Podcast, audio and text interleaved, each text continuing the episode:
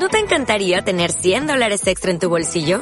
Haz que un experto bilingüe de TurboTax declare tus impuestos para el 31 de marzo y obtén 100 dólares de vuelta al instante. Porque no importa cuáles hayan sido tus logros del año pasado, TurboTax hace que cuenten. Obtén 100 dólares de vuelta y tus impuestos con 100% de precisión. Solo con Intuit TurboTax.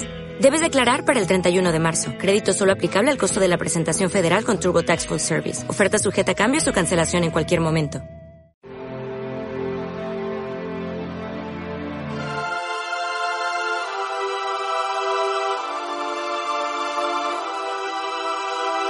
Tiempo Jesús, instruyéndolos, les decía, cuidado con los escribas. Les encanta pasearse con amplio ropaje y que les hagan reverencias en las plazas. Buscan los asientos de honor en las sinagogas y los primeros puestos en los banquetes. Y devoran los bienes de las viudas y aparentan hacer largas oraciones. Esos recibirán una condenación más rigurosa. Estando Jesús sentado enfrente del tesoro del templo, observaba a la gente que iba echando dinero.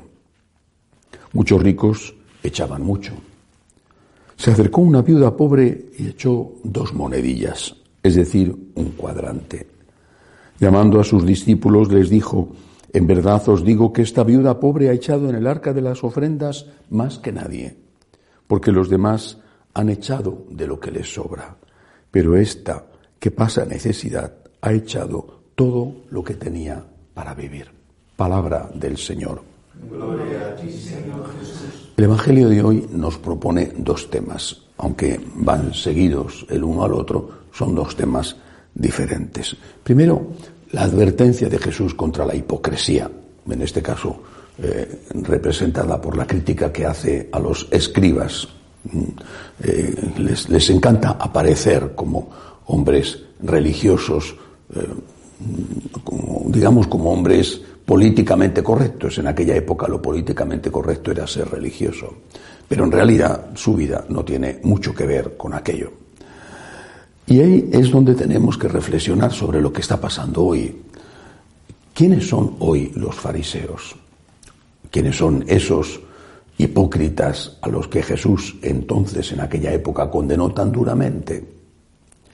Pues eh, hoy el que dice que va a misa es atacado, no es aplaudido. El que dice que reza es acosado incluso dentro de su propia familia y, a poco si no le llaman talibán o radical. Por tanto, hoy decir que se tiene fe y practicarla no es motivo de aplauso como en aquella época.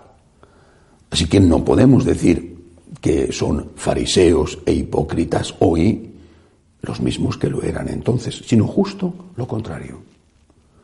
Muchísimos son los que, porque es políticamente correcto, es decir, porque van a ganar aplausos, hacen o dicen, se ponen máscaras para recibir esos aplausos, pero en realidad eh, son unos hipócritas.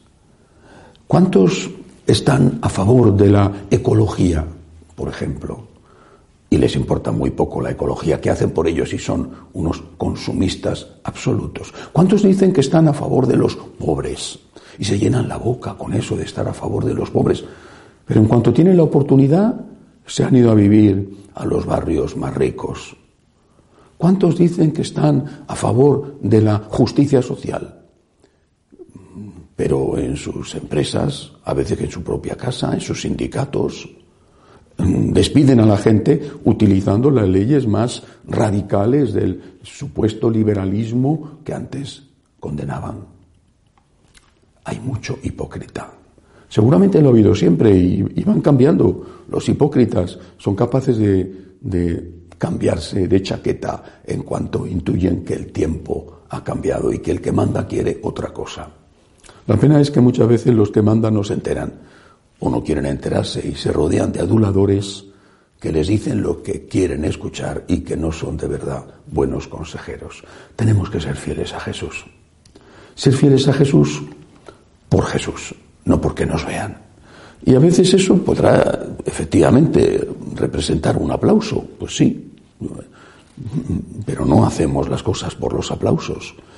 Pero hoy en día ser fieles a Jesús representa, en la inmensa mayoría de los casos, una crítica, una persecución que si no es de, que te corten el cuello, es de, que te claven muchos alfileres. Aunque en algunos sitios, pienso por ejemplo en esa África olvidada, en algunos sitios sí es de que te corten el cuello. El segundo tema de hoy es lo del dinero, lo de la limosna. Pienso que es lo mismo que, lo que acabo de decir. Tenemos que hacer las cosas por Jesús. Tenemos que hacer las cosas por caridad, por amor a Jesús.